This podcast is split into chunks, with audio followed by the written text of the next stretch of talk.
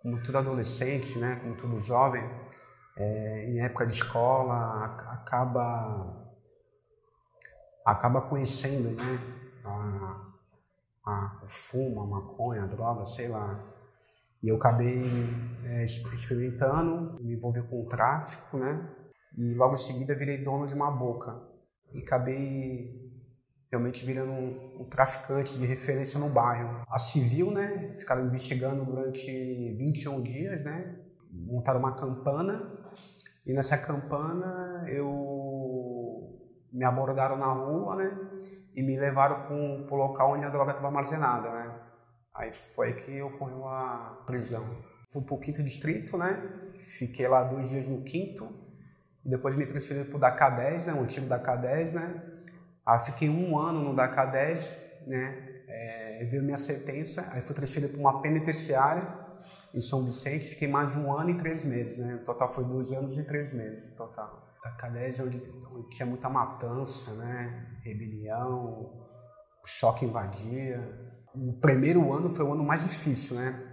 Porque era uma cadeia aberta, né? Uma cadeia aberta, tinha muita matança, depois da visita era um momento muito muito tenso, né? Onde pessoas que, que tinham débitos, né?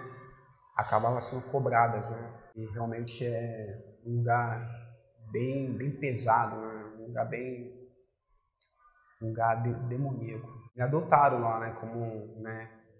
Eu era, eu era, tinha 20 anos, né? E me adotaram e, e fui criar deles, né?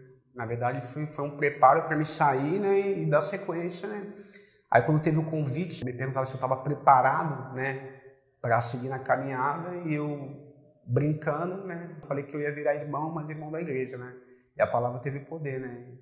E depois de eu sair para a rua, né, e foi uma promessa minha e Deus, né? Se eu conseguisse sair liso de lá de dentro, né? Eu todo domingo ia, ia dedicar meu domingo à igreja, né? Um dia andando pela rua, né? Um dia anterior eu tinha me drogado de uma maneira tão grande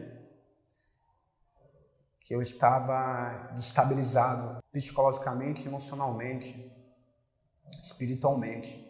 Ali eu falei para Deus, Deus, que vida é essa que eu estou levando, né? E a partir desse momento o Espírito Santo me tocou e falou que ele tinha uma nova vida para mim. E na verdade, essa nova vida ela, ela exige um pouco de decisões, né? E posições. E eu me posicionei diante de Deus e falei que realmente eu queria mudar de vida.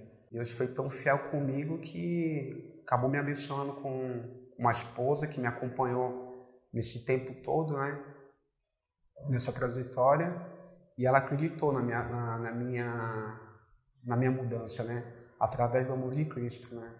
E Deus foi tão fiel que me deu uma profissão, me deu uma esposa, me deu uma família linda. Eu não tenho muitas lembranças de lá, né? Para falar a verdade. Eu acho que a partir do momento que, que eu conheci a, a palavra, né? A palavra me libertou, né? E eu, eu, na verdade, eu não tenho lembranças porque é uma página virada na minha vida. Hoje em dia eu vivo para Cristo, né?